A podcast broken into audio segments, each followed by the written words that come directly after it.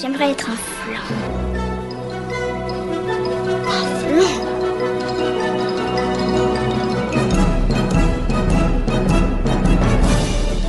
Tout ça, c'est des trucs minables, c'est du flan. Vous laissez pas avoir À tous les coups, c'est du flan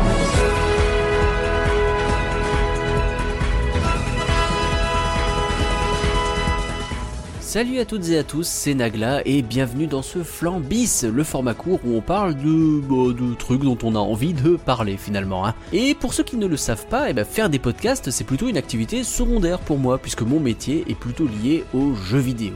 Et du coup j'avais envie de parler de jeux vidéo et d'animation. En fait on va faire une fusion, vous allez voir.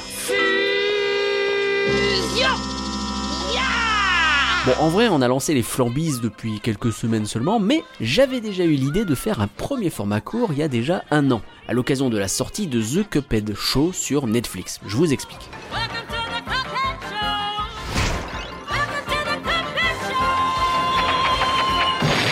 Cuphead, c'est un jeu vidéo où vous dirigez deux tasses et vous devez combattre des gros boss. Bah, je rentre pas dans le détail du gameplay, hein, faut tirer sur des trucs, c'est plutôt un jeu exigeant, mais ce qui est intéressant c'est que le jeu reprend le design très particulier des cartoons de l'âge d'or de l'animation américaine. On n'a jamais parlé de ce concept, je vais pas m'y attaquer maintenant, mais en gros, quand vous jouez à Cuphead, bah c'est comme si vous jouiez à l'intérieur d'un dessin animé des années 30, genre un vieux Mickey Mouse, un Looney Tunes, un Popeye, un Tom et Jerry, voilà, vous avez pigé. Et ce jeu, ça a été un tel succès que Netflix a commandé une série d'animation qui reprend les personnages des tasses et qui est un bel hommage à ces dessins animés des années 30. La boucle est bouclée, tout ça, tout ça. Mais, il y a un an en fait, j'ai pas terminé de visionner la série, et puis on est passé à autre chose. Sauf que finalement, en 2022, bah, il y a eu plusieurs choses un peu du même genre qui se sont passées.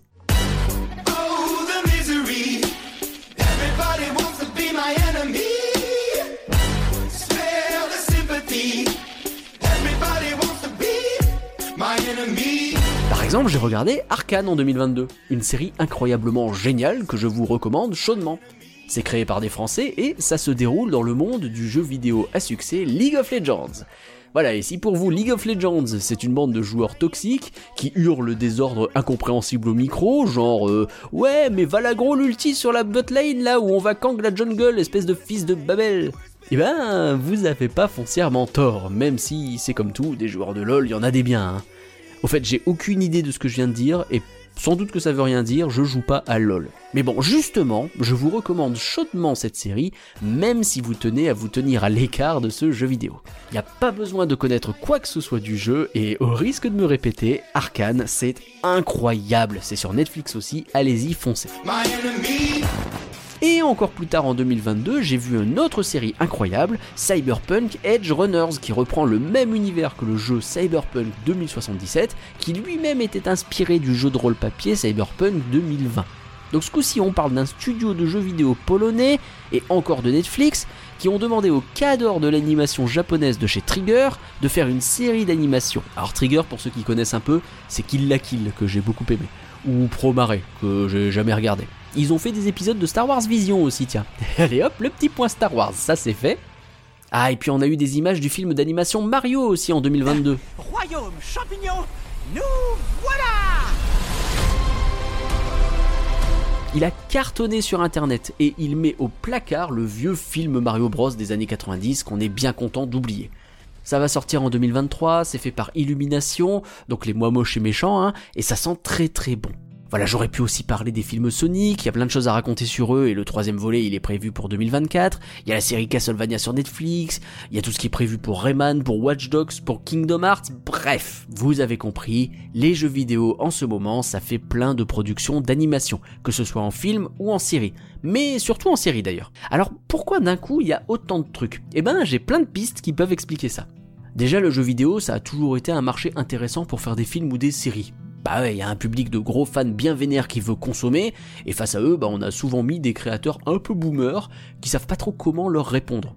Tiens, petit conseil, matez la chronique Crost par Karim Debache. Ça parle de films live et pas d'animation, mais bon, vous verrez bien de quoi je veux parler. En résumé, les jeux vidéo au ciné, c'est tiens, vas-y que je te mets The Rock qui fait n'importe quoi dans Doom, et vas-y que je te mets Van Damme dans Street Fighter, bref, c'est une orgie de trucs un peu bizarres. Mais heureusement, des créateurs un peu plus jeunes sont arrivés aux commandes entre temps, des gens qui ont joué au jeu et qui savent déjà un peu plus ce que veulent les gamers. Ensuite, le jeu vidéo s'est passé de marché intéressant à marché énorme. Ça fait un moment que c'est l'industrie du divertissement qui rapporte le plus, bien devant le cinéma. Alors faut aller chercher les sous qu'il y a à prendre. En plus, on est dans une industrie créatrice globale qui ne joue plus trop trop la carte de la nouveauté. hein. Quand on a fini de ressortir les mêmes Jurassic Park, Harry Potter, Marvel, Fast and Furious jusqu'à en vomir, et bah pour faire semblant d'avoir des idées mais pas prendre trop de risques, bah prendre du jeu vidéo, c'est pas con. Et ça marche dans les deux sens d'ailleurs, hein, parce que quand on veut que ces jeux vidéo marchent et qu'on cherche à leur donner un nouveau souffle, balancer une série, ça marche bien aussi. Les gars de League of Legends là, ils sont sur un jeu qui a bientôt 15 piges, et quand il a fallu renouveler, plutôt que de partir sur une idée complètement neuve, ils se sont dit tiens vas-y on va densifier notre univers, on va bien l'organiser, on va le raconter avec de nouveaux jeux, et on va utiliser d'autres médias, genre une belle série, qu'on va appeler Arkane, qu'il faut que vous voyez. Ouais j'insiste, ouais je suis chiant ouais. Et d'ailleurs, il n'y a pas que l'animation qui est concernée. hein. On pourrait parler des séries Halo, The Last of Us, euh, des films Assassin's Creed, Tomb Raider, tout ça, tout ça. Alors, ce phénomène, il est bien aidé par le fait que les jeux vidéo deviennent eux-mêmes des films. Alors, je vais caser là ma petite crotte de nez, désolé, mais peut-être qu'on va se rendre compte qu'un jeu comme The Last of Us, en réalité, il a une histoire plus que cliché quand on va l'adapter en vraie série. Bref, c'est autre chose, hein, mais oui, aujourd'hui, certains jeux sont de vrais films, ou sont pensés comme tels. L'un des cartons jeux vidéo de l'année, c'est God of War Ragnarok. Le principe, c'est un héros principal avec un personnage qui l'accompagne, en l'occurrence son fils, et ils doivent traverser des épreuves dans un long plan séquence. C'est un buddy movie hyper classique en réalité, hein. ils inventent rien, ça s'appelle du cinéma. Mais c'est novateur pour du jeu vidéo, il y a cette histoire de plan séquence là. Et derrière, eh ben, il y a Amazon qui a acquis les droits pour faire une nouvelle série sur God of War. Ils ont déjà tout, il n'y a plus qu'à se baisser en fait. hein. On est dans un cercle infini de réutilisation. Et c'est là que j'en reviens à l'animation. Parce que les jeux vidéo d'aujourd'hui, donc, ce sont eux-mêmes de vrais films d'animation. C'est les mêmes techniques qui sont utilisées pour animer un personnage dans un jeu ou dans un film d'animation.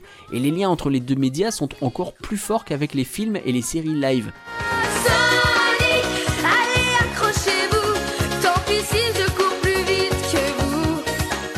Je veux dire, il y a eu des tonnes de dessins animés, rien que dans les années 90, sur Sonic, sur Mario. Et c'est normal, hein, des personnages colorés, des ennemis, des histoires simples, tout était là de base pour faire des contenus familiaux efficaces.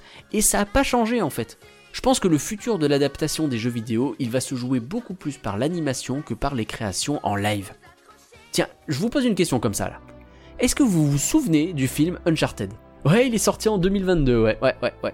400 millions de dollars au box-office, c'est très honorable, hein, mais pour moi, bah, c'est un échec. Je parle pas de ses qualités, je l'ai pas vu, mais un film sur une série de jeux aussi populaire, avec Tom Holland quand même dans le rôle principal. En plus, ça sort pile pendant la grosse hype Spider-Man No Way Home. Il y a une énorme pub gratuite autour de ce film.